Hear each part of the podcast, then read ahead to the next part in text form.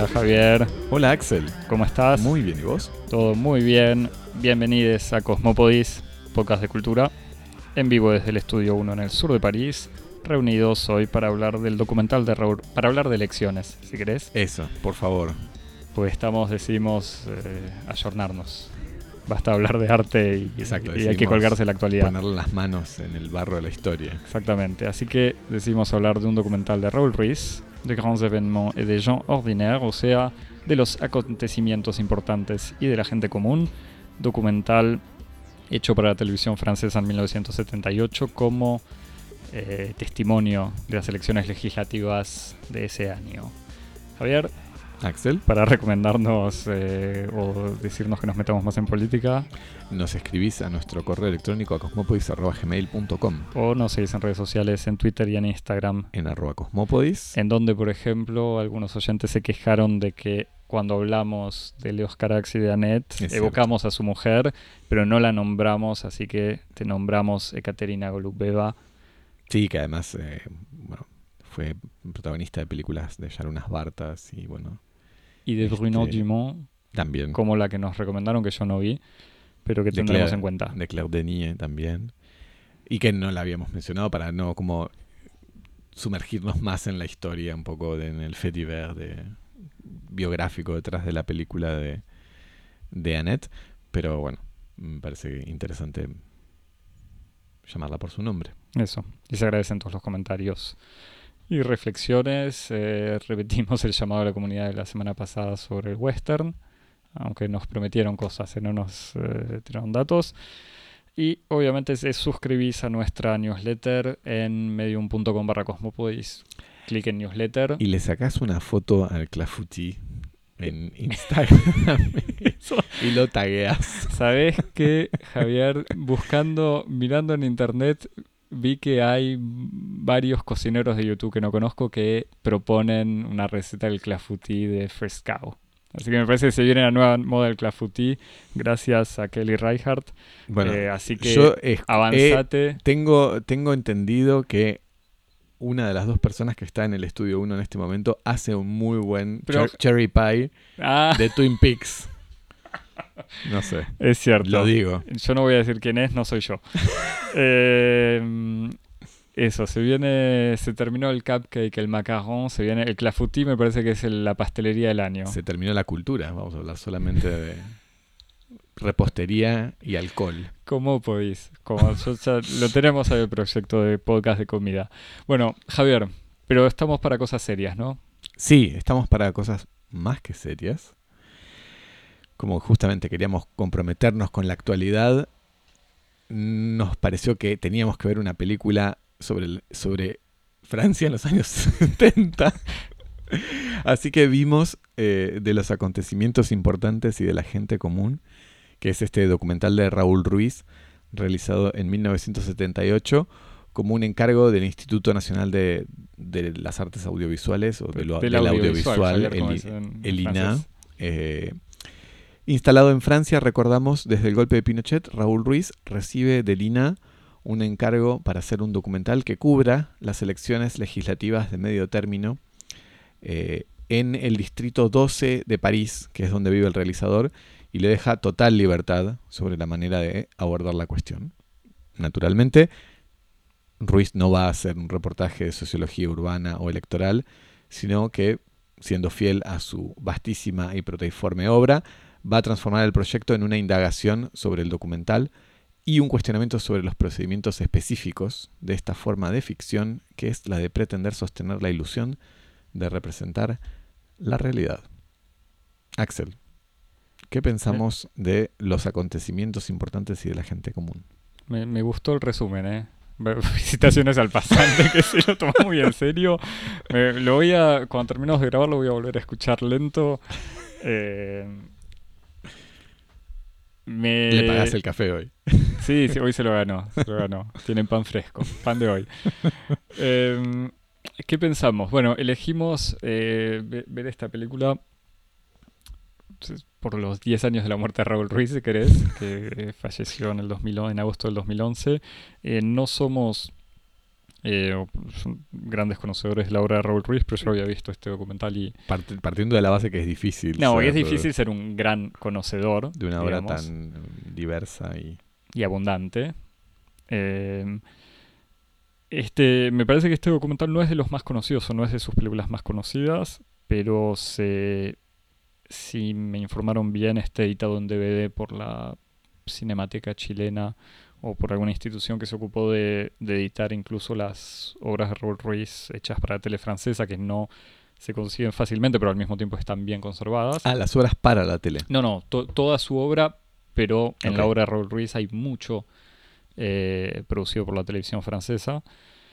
Em, entre las cosas interesantes de esta película, primero voy a lo anecdótico. Para mí, por lo menos, siempre es un placer ver estas películas documentales antiguos, antiguos, o por lo menos de hace 40 años o, un poco más, pero incluso los de un poco menos, con todo este placer que, que puede haber en descubrir eh, estas imágenes de archivo, eh, digamos, mostrando cosas familiares y al mismo tiempo ya distantes, o sea, escuchando maneras de hablar diferentes, eh, viendo gente con look, eh, ropa, corte de pelo, bigotes y otras cosas, también temas que ya no son de actualidad, eh, pero que siempre tienen, digamos, no son suficientemente contemporáneos como para que nos parezca banal, pero al mismo tiempo tampoco son lo suficientemente lejanos como para que no uno no pueda conectar o, o reconocer algunas cosas. Eso por un lado, pero es anecdótico.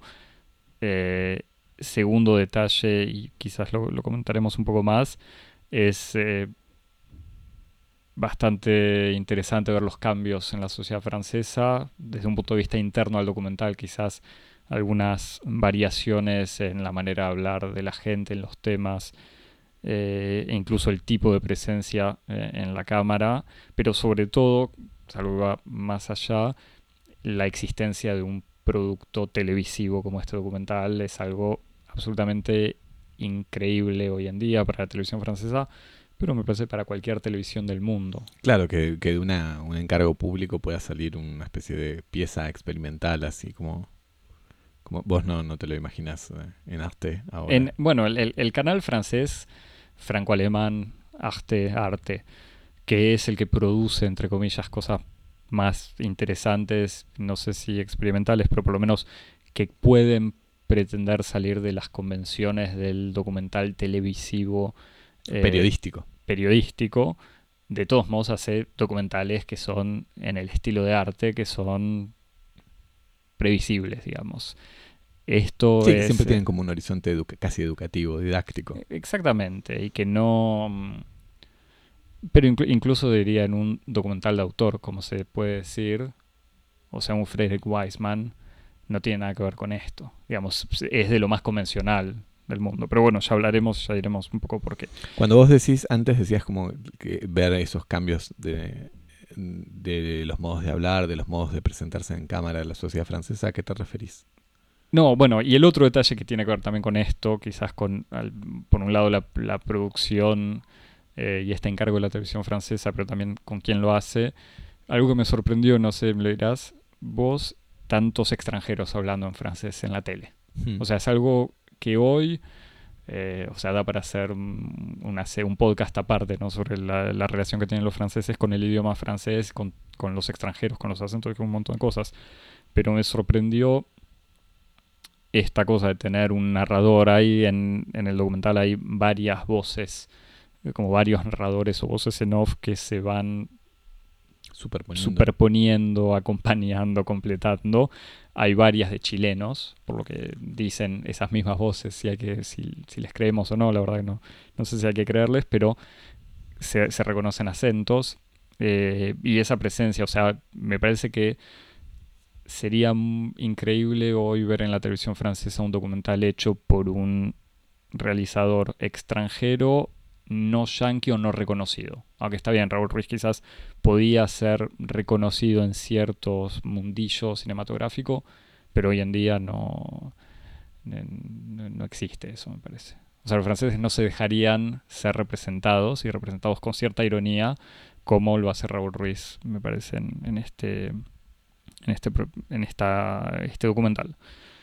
Sí, estoy de acuerdo. Eso, si querés, la parte medio anecdótica. A mí me, chocó sobre me chocó, eh, me, me, sorprendió, y el hecho de que me haya sorprendido es un testimonio de hasta qué punto, como vos decís, hay una especie de, norma, de, sí, de regulación muy normativa de los modos de circulación de la lengua al principio cuando, cuando la película comienza y te das cuenta de que el narrador es una persona que tiene acento y que está hablando sobre, está comenzando una especie de teorización sobre el modo de montar y construir una escena en el cine, que, o sea, que lo que está diciendo no está directamente vinculado con el hecho de que sea extranjero, o sea, que es una palabra que está presente en la película como un narrador reflexivo y no un extranjero que habla. Me chocó el hecho de que estuviera hablando el mismo realizador y que no hubiera habido en algún punto la decisión de que algún actor un artista de voz lo doblara. Eh, y entonces tuve la misma reflexión. Dije, ah, mira qué interesante como en esa época había una apertura mayor, una plasticidad mayor para recibir otros tipos de prosodias, otro tipo de pronunciaciones en el espacio público de la francofonía. Y después se problematiza la cuestión del acento. y dije, ah, ok, no era tanto. No es que había otro no, momento. Es que quisieron ahorrar en el locutor. No, no, no solamente eso. No es que la sociedad francesa en otro momento era distinta, porque después efectivamente se problematiza la cuestión del acento. Hay incluso una escena importante en donde hay una pequeña conversación con un, con un sastre que tiene un acento que yo no sé si es un acento como de provincia o un acento fronterizo pero que no es el acento metropolitano parisino, que es la norma del francés. Y, y, entonces el mismo Ruiz dice, claro, mi presencia como chileno, con mi acento extranjero, lo pone en una situación de superioridad, que le da comodidad y se expresa con naturalidad. Entonces hay como toda una problematización sobre, sobre las características específicas que tiene el, extranjero como hablante del francés. Pero sí, es, este, eso también a mí me llamó la atención y por, por continúo un poco lo, que decís. Eh, me parece en la problematización también está esta idea de un documental hecho por un extranjero y se cita a Montesquieu, las cartas persanas, y se dice así en castellano, que esto es esta idea del clásico lettre persan, perdón. Eh, este, gracias el, el, mundo hispanófono que acepta un podcast donde se habla español mal. eh, que es esta, este texto de Montesquieu donde justamente los extranjeros, unos eh, extranjeros comentan la vida en Europa. Entonces este recurso de comentar lo nacional o lo francés a partir del extranjero no es nuevo, digamos. Pero de todos modos, este recurso, o esta idea de hacer un documental desde el punto de vista de un extranjero es banal y falso, digamos, no es lo interesante de la película, ni siquiera es lo que busca hacer la película. No. Ahí está paso, salteo, si querés, el, gusto anecdótico por el archivo, por la imagen eh, sepia. Eh, y me parece que lo que tiene absolutamente fabuloso este documental es un trabajo permanente para ni siquiera de construir, sino destruir el documental televisivo o el reportaje televisivo sobre las elecciones, el reportaje o el documental que le da la palabra a la gente. Eh, sí, y, empezando, digamos, empieza por destruir el reportaje televisivo y me parece que lo más interesante y lo que es un poco vertiginoso del documental es que termina destruyendo casi la posibilidad del cine. Sí. Si querés, vamos de a poco. No, no, pero digo, lo, lo, lo, lo, anticipo, porque no es Sí, sí, porque me parece que este documental, volviendo al tema del gusto que te decía sobre las imágenes de archivo, tiene una especie de filiación, una, una relación eh, evidente, por lo menos para mí, con el Jolimé de Marker del 62. Bueno, digo, no solamente para mí, el Jolimé tiene una relación concreta que ya evocaremos, como le responde de una manera, pero también con Daguerreotype de Bardá, que es del 75 y que, eh, digamos, el Jolimé, uno puede decir, son franceses hablando y una voz en off que es como una especie de monólogo que comenta no lo que se ve, no necesariamente lo que se ve, sino una especie de reflexión filosófica o más profunda sobre la actualidad y la política. En Daguerreotype es verdad que comenta la vida de los, de los personajes, de las personas que ella filma y de sus vecinos. Y acá la voz en off comenta al documental mismo, la idea misma del documental. Sí, que incluso hay, me parece que ahí hay una cosa interesante para pensar. Estuve, por otras cosas, estaba pensando en, estos días sobre, sobre grandes momentos de volver a conquistar el espacio público, ¿no? Como eh, que en estos días estamos volviendo al cine, a los teatros, a la calle en general, en todos lados existe esta especie como de de furor, entusiasmo por volver a salir, volver a encontrarse y todo. Y yo pensaba justamente en, momentos de la historia de la cultura en donde estén reflejados estos entusiasmos por volver a salir. Y pensaba que es un poco inevitable eh, pensar en, las características que tiene un cierto cine europeo de la posguerra, que es un cine que conquista la calle y que está obsesionado con la calle. Mm. Como, ahí hay como un trabajo para pensar desde el neorrealismo italiano hasta la Nouvelle Vague, que esto que estás diciendo se ve muy bien en muchas películas, en donde casi que el, mayor entusiasmo que anima todas esas películas es el deseo de vivir y mostrar la calle.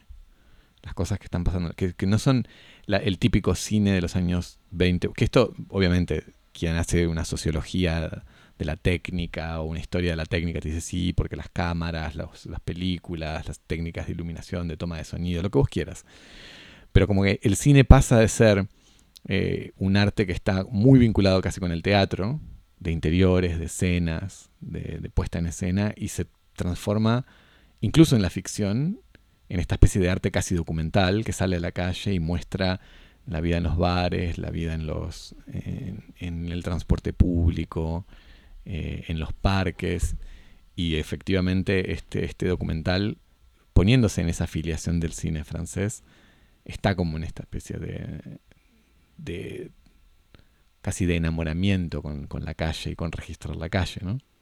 Sí, pero dándole un giro eh, autoconsciente que, casi puede ser cansador. Digamos, la primera escena, la, la, primera imagen es una especie de entrevista con una señora en la calle o en un exterior y se le escucha hablar a la señora que comenta, ahora ya ni me acuerdo lo, que comenta, pero comenta algo de la actualidad, de, la vida en el barrio, y la cámara empieza a hacer un paneo hacia el edificio, va subiendo, aparecen los créditos, y hay un zoom hacia atrás y se filma la misma habitación en donde, desde donde se estaba filmando, con a todo esto la voz en off comentando ah, estaría bien continuar esta imagen con los créditos, con tal cosa. Eh, el documental son 58 minutos o 55 minutos de ese tipo de elementos en donde cada vez que se filma algo se lo comenta y se explicita la puesta en escena de tal manera que no solamente se explicita la puesta en escena, sino que se explicita que hay una especie de puesta en escena, entonces que lo que uno acaba de ver quizás es otra cosa. No sé si querés más ejemplos, Javier, o querés... Eh, no, no, no, no, me parece que sí, que me parece que, es efectivamente eso. Y uno podría decir que esa toma de distancia que existe entre mostrar la calle, el mundo de la vida cotidiana, el espacio público, hay en esa toma de distancia casi como, no sé si decir, una, rendición de cuentas o una especie de resaca de esa ebriedad de la Nouvelle Vague, que es como sí, es un momento, como es un movimiento de reacción, ¿no? Si uno dice, por ejemplo, si uno piensa e-, ese cine que sale a la calle a conquistar la realidad, se convence a sí mismo de que tiene abiertas las posibilidades de acceso a una realidad que el cine encerrado en los estudios no tenía. Y por toda una serie de razones, la película de Ruiz es una película que atraviesa una serie de experiencias que le hace tomar distancia de esa ilusión de estar en contacto con la realidad a través del cine, que era esa ilusión, si querés, de los años 60, esa ilusión, Nouvelle Vague. Y entonces, por eso utilizaba la palabra resaca o casi como, después podemos hablar, vamos a hablar en otro momento como un tono de melancolía que tiene la película, porque recordando el amor que tiene por eso, porque hay una afinidad, hay una pulsión de amor por, por registrar la calle, la gente, hay como una especie de, placer, de atracción, de seducción por, por, los rostros que se pueden encontrar en, el, en la barra de un bar o, en una terraza, y, hay una atracción. Hay al mismo tiempo una especie como de de gesto de distanciamiento, como diciendo, bueno, esto no, esto no es sino una ilusión. Y hay en esa especie como de, de, distanciamiento una rendición de cuentas con, las, las, ilusiones que existían en una promesa del cine de otra generación, una generación inmediatamente previa. Y es lo que hace también en el fondo que me, me parece que hace que la película tenga que ser necesariamente una película de extranjero. Porque me parece que la película está hecha por Raúl Ruiz en tanto que extranjero, pero él mismo se posiciona como extranjero, como de extranjero de aquello de lo que cuenta, es como una posición de, exterioridad. Es exterior al, tema, se posiciona desde un punto de vista coyuntural como exterior al, tema que habla, porque habla de elecciones que no lo conciernen a él en tanto que ciudadano, pero uno se da cuenta de que eso pasa de ser una mera contingencia a ser algo más profundo, en donde ese narrador, incluso por momentos parece extranjero, casi parece como una especie de voz que está hablando mm, casi desde fuera del tiempo, desde fuera de la historia, como incluso, como vamos a hablar después, se empiezan a transformar ciertas voces de ciertos realizadores del post-documental, por decirlo así, como por ejemplo las voces en off de, de Marker, que son estas voces que de repente avanzan así como una especie, se elevan a un punto de abstracción en donde uno no sabe desde qué exterioridad están hablando. Este, entonces me parece que hay algo en la película que utiliza, hace como de, entre comillas, de un vicio una virtud, utiliza esta especie de posición de extranjero para transformarlo como una especie de, posibilidad de toma de distancia, que ya no solamente es una toma de distancia del tema, sino una toma de distancia de lo que son los procedimientos o incluso una toma de distancia de lo que es la cuestión política. Sí, me, eh, me gusta. Me parece que lo, que es casi difícil de explicar es que creo que funciona como un torbellino la, la, película porque empieza construyendo la idea misma de la toma y de la entrevista, del reportaje televisivo. Tiene momentos graciosos como por ejemplo dice... Sí, eh, casi construyendo no, pero es como que incluso eh, Ruiz medio que inventa o anticipa ese género que es el comentario, ¿no? que, es un género. ¿El, comentario de DVD o el comentario? El comentario de, DVD. Ah. ¿No? Que viste Que, que, está, o incluso en, ahora en YouTube sé que existe, que es como la gente que mira una película, pero lo que más le gusta es escuchar los comentarios sobre una película que están sobreimpuestos a la proyección. Entonces está el, realizador o un actor que dice, ah, y acá pasó esto, y acá pasó lo otro. Ruiz transforma el, narrador, en vez de hacerlo un vehículo del relato, lo pone por encima del relato y comenta lo que está pasando. ¿no? Entonces es como vos decís, la primera parte parece que es eso, pero después pasa otra cosa. Eh, por, eso, por eso te quiero explicar cómo se va, va acelerando, digamos, y va yéndose de, lo evidente que sería la crítica. Entonces decir, bueno, el bar de nuestro barrio, decimos que estamos filmando en tal barrio, pero el bar del barrio no quería que, el barman no quería que filmemos, así que filmamos en otro bar y no importa pues se parece al de nuestro barrio o ese tipo, ese tipo de elementos que después, como vos decís, lo que parece ser al principio, y, lo es en efectivamente una crítica del documental y comentarios sobre el cine directo y mostrar que el que no, no que no existe el cine directo, pero que todo es puesta en escena. A mí me parece que hay una cosa sobre la, la, puesta en escena porque hay escenas que parecen ser entrevistas, que se nota que están, si no guionadas, por lo menos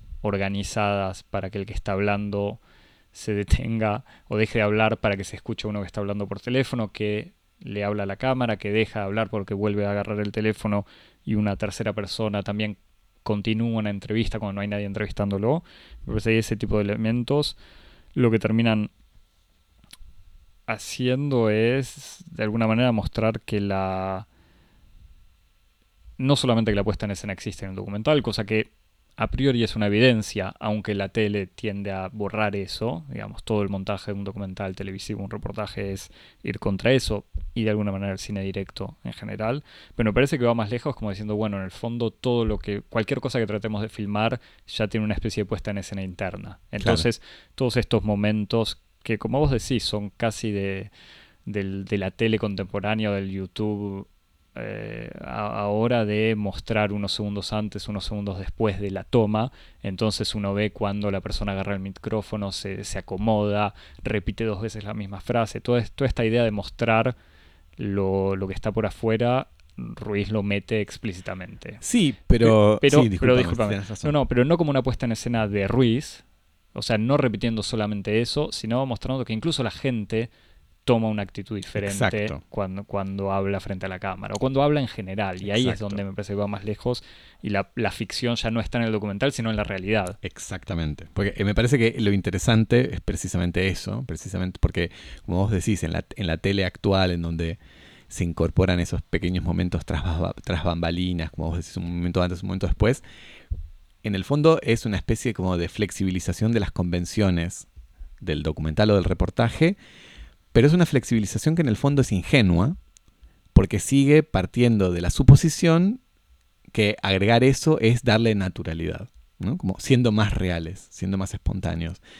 Ruiz es más radical y en este, en este reportaje se lo ve muy bien, porque los momentos más interesantes, al principio la toma de distancia parece simplemente retórica, como el- los comentarios que, que hace son como, bueno, y ahora hay que hacer esto, hay que hacer lo otro. Como, si esto fuera un documental normal, haríamos esta transición.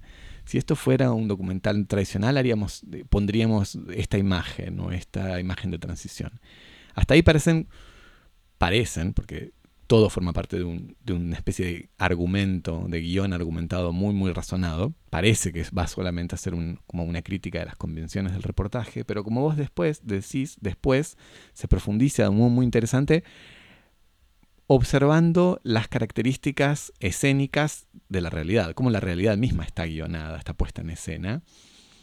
Y entonces hay una serie de experimentos muy interesantes que son, por una parte, las secuencias que están guionadas, que están actuadas, como vos decís, que son estos momentos en donde hay personas que hablan y hay como unas pequeñas transiciones, una persona que está teniendo una conversación en el teléfono, que son como esas especies de viñetas teatrales que también vemos en el cine de Godard, por dar un ejemplo, que no tienen, primero, no tienen ninguna vocación de mímesis, o sea, no tienen ninguna vocación de mostrarle al espectador que eso es la reproducción de la realidad, no es un reenactment,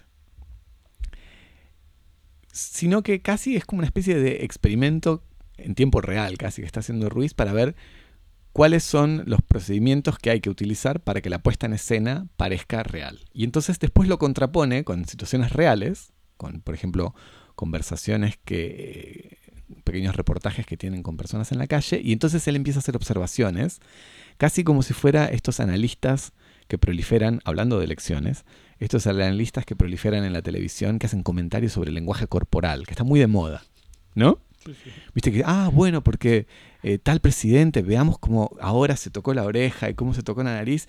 Y Ruiz lo que hace es como tomar esa idea, pero radicalizarla casi como en una especie de horizonte metafísico y decir, ah, ok, para que la realidad parezca real, hay que interrumpirse cada cinco segundos. Hay que dudar cada tres segundos. Y entonces uno ve a alguien que duda tres segundos y dice, ah, efectivamente, la realidad, para que la realidad parezca real, tiene que tener estas características. Entonces empieza como a esbozar toda una serie de, de hipótesis, así, de observaciones que son como hipótesis de los procedimientos para generar efecto de, real, ya no en el documental, sino en la realidad misma, como la realidad misma está organizada retóricamente. Y ahí es donde el documental empieza a volverse como más interesante, más denso y más vertiginoso, ¿no? Y supongo que estás por anticipar la parte final, que es como la coda en donde todo explota. Que yo te mandé cuando lo estaba viendo y vos me lo mandaste. Podemos decir que yo te mandé un emoji. El emoji y la cabeza explotando. que yo sabía, no sabía en qué momento del documental estabas, en realidad. Sí, igual antes, o sea, no- no, antes de, de evocar el final, si- sino quizás evocar la cuestión política, porque en el fondo es un documental sobre elecciones, o que, que dice de todos modos que es un documental sobre el documental, pero es un encargo sobre las elecciones y en donde las elecciones aparecen de, primero de manera casi formal, él contacta, o esto, los llamados telefónicos son, por ejemplo, con el responsable de organizar las elecciones en la municipalidad y le tiene que mandar las preguntas por escrito, entonces hace preguntas muy concretas como cómo se organizan las elecciones o, cosas así. Hay escenas del... Sí, preguntas de reportaje. Claro, de reportaje de tele, de, de periodista. Eh, también hay escenas de, no sé gente votando, pero por lo menos de un, eh, ¿cómo se dice? Un lugar de voto. una, mesa electoral. una mesa electoral, gracias. Pero al mismo tiempo vos decías, lo comentábamos recién entre nosotros, vos decías que sentías que había una especie de melancolía política. Sí. ¿Querés desarrollar, Javi? Eh, quiero. no, pero. si no querés, no, no, no pasa nada. No, lo que. Entre nosotros. no, lo que te decía es que me daba justamente. Me, chocaba, sobre todo en los climas electorales contemporáneos, ver eh, cómo se va instalando estos tópicos sobre la, democracia apática, ¿no? Como que, vemos que hay un. que es más gracioso. Además es gracioso en, la televisión vemos, en el documental vemos un momento en que aparece un reportaje televisivo, la cobertura de la, elección y dice hay un 17% de abstención, es un escándalo. Y después se le pregunta a un, a un sociólogo si la democracia francesa, que iba a profundizar a lo largo de los años sus tasas de, abstención, se iba dirigiendo a una democracia apática como la norteamericana, en donde la mitad de la gente solamente se siente involucrada en, los actos electorales y que solo la mitad de la gente vota. Y entonces como que se va instalando esta especie de idea de que en el fondo en, los tiempos contemporáneos la democracia empieza como a languidecer en una especie de apatía general este, que, que es en parte como una, una especie de de testimonio de la, de la decepción de lo que es las perspectivas políticas a través del voto y que me parece que esta, esta especie de, apatía, de spleen político que existe en Francia en los años 70, que puede tener una, múltiples interpretaciones, ¿no? El momento post-68, eh, tal vez una especie como de de cierta distensión de, la presión política por el hecho de sentir que existe una posibilidad de la llegada de la izquierda en el poder, como, fue, como ocurrió con Mitterrand a principios de los 80, que hace que, se distienda un poco el clima político, que permita esta especie de clima de apatía o de, o de languidez, pero que Ruiz lo observa, me parece, de un modo muy específico, que es justamente otra vez como con esta experiencia de chileno que, vivió un proceso político en donde la democracia, a través de las instituciones de la democracia representativa y del voto, había sido portadora de una promesa de reforma social radical, de revolución incluso, y que había sido abortada de un, modo brutal. Entonces hay como una especie de, sentimiento de que de todos modos las promesas de políticas de la emancipación son, son ilusiones, ¿no? Entonces hay como una especie de, mirada un poco melancólica sobre las posibilidades de la democracia, que es lo que me hacía también pensar un poquito, pero si querés lo hablamos después, compararlo con el Jolimé, que esta película funciona como, en muchos sentidos, como una especie de anti-Jolimé, como el, como el lado oscuro este, si Jolime era como una especie de película que estaba impulsada por una especie de pulsión de vida, de esperanza hacia el futuro, eh, sobre, sobre acontecimientos importantes, es una especie de película melancólica, una especie de película triste sobre la pérdida de la esperanza, ¿no? Sí, te, quería decir dos cositas que me quedaron de antes. Primero, cuando hablábamos, yo hablaba de la ironía de Raúl Ruiz y vos no me acuerdo cómo lo dijiste, pero hay un tono que, que tiene, no necesariamente burla, pero hay cierto espíritu irónico y burlón en, en, el cine, pero al mismo tiempo en las entrevistas que él hace eh, no hay ningún tipo de burla eh, hacia la gente que, que, le habla a la cámara o al micrófono. Sí, es ironía, pero no es sarcasmo. No, no por eso, volviendo a lo que vos decías, que tiene una exterioridad, pero no es para nada esta exterioridad, pienso, es un ejemplo es grosero citarlo ahora acá, pero el, documental sobre el asado que habíamos comentado, me parece, hace mucho tiempo, no tiene para nada esa actitud. Eh, misantrópica. Claro, misantrópica de, de, burlarse de cualquier persona que aparece en cámara. O sea, no, no es para nada eso.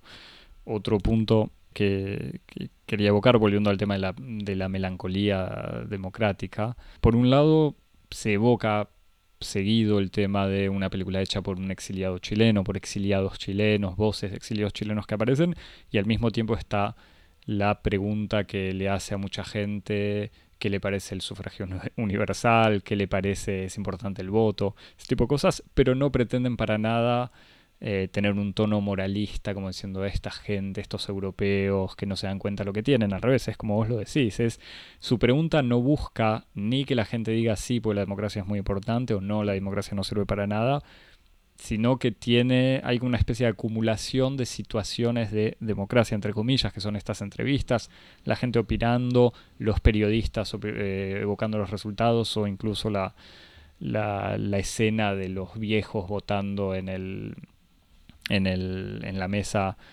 eh, esta mesa electoral, donde hay una una sensación en donde, bueno, pero en el fondo la democracia no es esto. Sí, de hecho, me parece que hay una cosa que, tiene que ver con esta mirada de extranjero, que, insisto, es una extranjería radical, que uno podría decir casi una mirada alienígena, en donde se ve la democracia como una especie de antigua religión que el narrador o en alguna vez, alguna vez cultivó, pero perdió la fe y lo observa justamente en, todo lo, como en toda la rusticidad de la repetición vacía de los rituales, ¿no? Porque como vos decís, se muestra el voto, se muestran las coberturas, se muestra la gente diciendo sí, es importante votar. Sí, yo siempre estoy muy contento de votar. Tengo que... Espero que las cosas mejoren. Ojalá que las cosas mejoren, pero hay como una especie de, justamente, de hay un énfasis en la dimensión ritual de la democracia, en donde hay como una, en el fondo una especie de crítica radical de decir, bueno, en el fondo este ritual es un modo de organizar socialmente la esperanza para que todo siga igual y nada cambie. Y él lo observa como si fuera una especie de práctica o que en algún momento él, de, la, de la que él, él, participó pero la observa de lejos, o como si fuera una especie de extraterrestre que está viendo cómo estas criaturas organizan sus expectativas alrededor de esta serie de rituales periódicos, pero que en el fondo ellos tienen la convicción profunda de que nada va a cambiar y que estas elecciones para lo único que sirven es para gestionar la angustia y la decepción periódicamente. ¿no? Hay como una especie de, mirada así muy distante, muy fría y muy triste de lo que es la relación entre la esperanza y la democracia y la decepción. Sí, incluso con el detalle hay, hay una charla con un documentalista canadiense que también hace una película sobre el tema, por lo menos Ruiz o La Voz dice, este cineasta es un, un documental sobre el mismo tema, uno sospecha que son las elecciones, y el canadiense comenta, ahora no me acuerdo quiénes son las personas que, son nombradas, pero digamos le hace la lista de gente con la que se vio y son todos comentaristas políticos, gente de la política y cosas así. Tienen una especie de banalidad esos nombres, esa repetición de nombres, como si uno hubiese, no sé, estuviese contando las figuritas que, consiguió, digamos. Si querés para pasar ahora sí al final y este diálogo, eh, doble diálogo con el Jolimé, eh, la película termina. La película entra como una especie de espiral final, en donde en el fondo uno podría decir la película termina, porque uno deja de ver la progresión de la película y la película empieza a repetirse.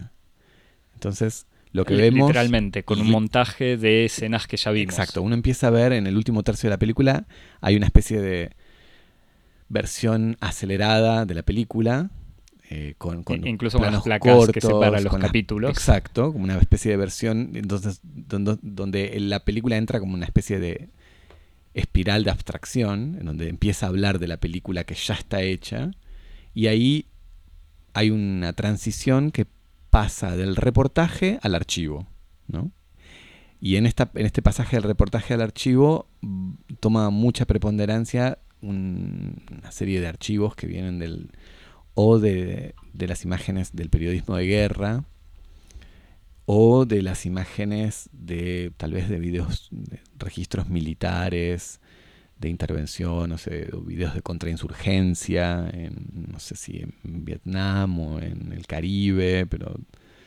son este tipo de, videos que son un poco amateurs en su, en su factura, pero que tienen justamente... Sí, mal conservados. Y que también tienen son portadores de esta mirada así también este, imperial sobre el mundo, digamos, no occidental, ¿no? Y ahí es donde uno empieza a ver esas escenas que vos estabas mencionando. incluso que el canadiense, ahora no sé en qué momento lo dice, si lo dice antes o después de estas imágenes o sobre estas imágenes, pero el canadiense, este otro documentalista, que dice, bueno, que ve que en el fondo es más fácil hacer un documental en países pobres, porque, que lo dice con cierta lucidez, ¿eh? dice porque la posición de poder de un alguien que viene de un país desarrollado le permite acceder a un montón de cosas, y que en cambio en los países en, Francia no es cierto. Que obviamente ahí de vuelta está el tono siempre, cierta ironía de Ruiz, porque uno puede decir, bueno, pero Ruiz lo logró y la situación es inversa. Pero el documental termina con, de vuelta está este narrador que empieza a hablar del documental del futuro y dice, bueno, el, documental del futuro deberá mostrar la pobreza en esos países en donde existe todavía la alegría y la libertad. Tendría que mostrar la tristeza de esos países que tienen la riqueza y la libertad de ser tristes y alegres. Tendría que mostrar, el documental del futuro, ¿no? Tendría que mostrar los atentados contra la libertad en esos países que pretenden salir de la miseria, incluso al costo de perder la inocencia y la alegría se, ven otras imágenes y después vuelve a retomar y dice el documental del futuro repetirá sin cesar estas tres verdades.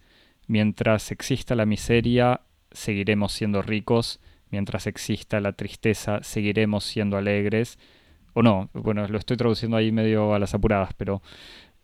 Y mientras sigan existiendo las prisiones, o mientras existan las prisiones, seguiremos siendo libres. Y ese tono medio raro es una respuesta, es una respuesta, es una cita o una deforme del final del Jolime, justamente, que esto la primera vez que había visto la película ni me di cuenta, y esto cuando escucho lo de las prisiones, ahí me, me, me agarró la duda, y es el Jolime de Chris Marker de vuelta del 60, filmado en el 61 62. Que termina con las imágenes de la Santé. Termina con, un, con todas estas imágenes en cámara rápida, no sé cómo se dice, hermosas imágenes sobre París, y termina con esta voz en off que es de Yves Montand, si no me equivoco. Eh, quizás me equivoco. Eh, que termina diciendo exactamente lo contrario, o sea, mientras exista la pobreza nunca seremos ricos, mientras exista la tristeza nunca seremos eh, felices y mientras haya prisiones, y ahí con las imágenes de la prisión de la Santé, nunca prisión en donde se hacían hasta justamente el año 78, no, hasta el 81 ejecuciones. ejecuciones. Y dice, mientras existan las prisiones no seremos libres. Entonces acá Ruiz como que hace esto que vos evocabas como una melancolía política, lo explicita de manera quizás eh, para entendidos, pero lo dice explícitamente. O sea, toda la esperanza que había o todo ese sentimiento del bello mayo de la primavera, acá eh, no sé lo que es. Sí, sí, no, y del, bello mayo de la primavera, del fin de la guerra de Argelia, de, de las promesas este, de la modernidad, del marxismo y de tantas cosas. Sí, de, las promesas de, de, la revolución en el fondo como, como proyecto de realización de la promesa política moderna, ¿no? Y Ruiz está en otro episodio, justamente, como en el episodio, y que en ese sentido uno podría decir, eh, de acontecimientos importantes es el anti-Jolimé, pero está más cerca del marker de los 70, ¿no? del marker de, de Fond de del Fond de la Rouge o de, de Son Soleil, claro. sin ir más lejos. Este, entonces hay, hay como justamente este, o incluso también obviamente me, hacía pensar este, también en el, en, el, Godard post 68, que es un Godard que avanza hacia la abstracción, ¿no? son, mm. son realizadores que, como del otro lado de las ilusiones políticas, también están del otro lado de las ilusiones estéticas, ¿no? entonces están como justamente en esta especie de cine que se construye medio como si fuera una operación de sabotaje, ¿no? como con lo que queda con las piezas que quedan sueltas del cine, hacen estos, estos, estos especies de experimentos sobre la, la imposibilidad, entre paréntesis, con todos esos esas afectaciones académicas que son un poco detestables, pero que en el fondo es eso, es como la, la, la posibilidad. Javi, no, no, le eches la culpa a los, los que copian mal. Pero bueno, empezó. como la posibilidad del cine que se construye en el fondo en su imposibilidad, ¿no? Muy bien. ¿tenés eh, algo para, para sumar, para agregar, para recomendar? No, yo vi Le Temps Retrouvé, es la única película de Ruiz. De hecho, cuando vos me propusiste mm, que viéramos esta película, eh, Dijimos, no, vamos a ver la obra de Ruiz completa primero. no, me sentí muy mal porque dije, uy, este hombre teniendo esta obra y yo solamente vi Le Temps Retrouvé. Así que pienso en esa película y, que te la recomendé a vos, pero vos no la querés ver porque... No quiero, no leí todavía en y, busca del tiempo y perdido, no querés que te así spoileen, que no, no quiero que me spoileen nada. Porque sabes que al final pasa algo muy importante. Se descubre que...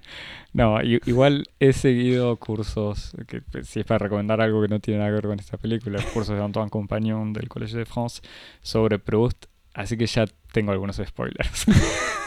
Por eso no, lo, no estoy leyendo a Proust, porque en el fondo ya sé lo que pasa. Claro. Eh, bueno, pero la recomendás Le Temps Retrouvé. Le recomiendo Le Temps Retrouvé. ¿Estilísticamente tiene alguna forma que te sorprendió por su originalidad o no, necesariamente? tiene, es? no, tiene, mm, tiene, eh, es, eh, parece una película bastante convencional, pero al final hay una escena importante que es una escena central de, de la- la del último tomo de la Recherche, Le Temps Retrouvé, que es el, bal de tête, como el, baile, el- una, un- una reunión en, en la, en la tertulia de, de la Comtesse de Guermont, que tiene como una especie de puesta en escena que es muy especial y que es muy interesante, donde hay una, un- sí, una, una idea que no quiero revelarte. Así que la tenés que ver ahora. Yo recomendaría de todos modos Jolimé porque siempre vale la pena verlo. Y cualquier otra película de Marker. Daguerreotip también, pues es una película hermosa. O sea, por más de que está bien, llega Ruiz detrás con todo su... No sé si posmodernismo, si se puede decir así, Javier, pero... Yo no quería usar la, Ya pala- sé- la palabra prohibida. estaba justamente... Pero to- toda esa, esa conciencia de, de la... no quería decir malas palabras, Claro. nos, nos, nos censura en Apple. Pero bueno, por eso, después de haber hablado de Ruiz, es difícil ver Daguerreotip y pensar que es una película hecha solo tres años antes, cuando parece en realidad una película del siglo XIX, pero es una película hermosa con sus méritos propios. De todos modos, así que la recomiendo también. eh, de Agnès Varda, obviamente. Y creo que es todo. Quizás nuestro capítulo también sobre otro, el, el otro gran documentalista chileno exiliado, que es Guzmán. Es cierto que es como... que también es como el es otro la, lo- mundo. la otra cara del díptico. que también nos queda, me parece que es una, quizás es una, una comparación pertinente como Hugo Santiago Pino Solanas Sí, o Están- Kosarinsky Solana. o, o Kosarinsky Solanas, claro. Están esta, estas pistas, estas tensiones que, que seguiremos tratando acá en Cosmopodis. Mi gran pregunta es qué receta va a haber en el newsletter. Una receta política. no, yo no receto, no, com- no recomiendo nada a esta altura. No sé, estoy no, no comen nada tampoco en la película. Así que no, no hay recetas para la, para la próxima, Javier. Dale. Nos siguen, se suscriben al newsletter. De todos modos, quizás hay receta sorpresa. Solo te enterás si te suscribes al newsletter en medium.com barra cosmopodis. Twitter e Instagram arroba cosmopodis. Todas las plataformas de podcast donde nos escuchaste. Nos pones Ahora estrellas mismo- y nos compartís. En algún lado hay estrellitas, ponele 5. No seas amarrete. Y un comentario. Comentario también. Me si, Si encanta. es para decir cosas buenas. Exacto, sí, sí. Y no como, che, hablen cosas. Hablen, hablen de, de películas que están en el cine o algo así. Si querés, podemos prometer, no para la semana que viene, pero para dentro de dos semanas. Sí, hay, hay blockbuster. Se viene decir, un blockbuster, si hay que llamarlo así. En 15 días. Te digo dos nombres, tres nombres si querés. Lynch, Jo- Jodorowsky, Lynch, Villeneuve. Eso es todo. Excelente. Bueno, Javier, hasta la semana que viene. Chao. Chao.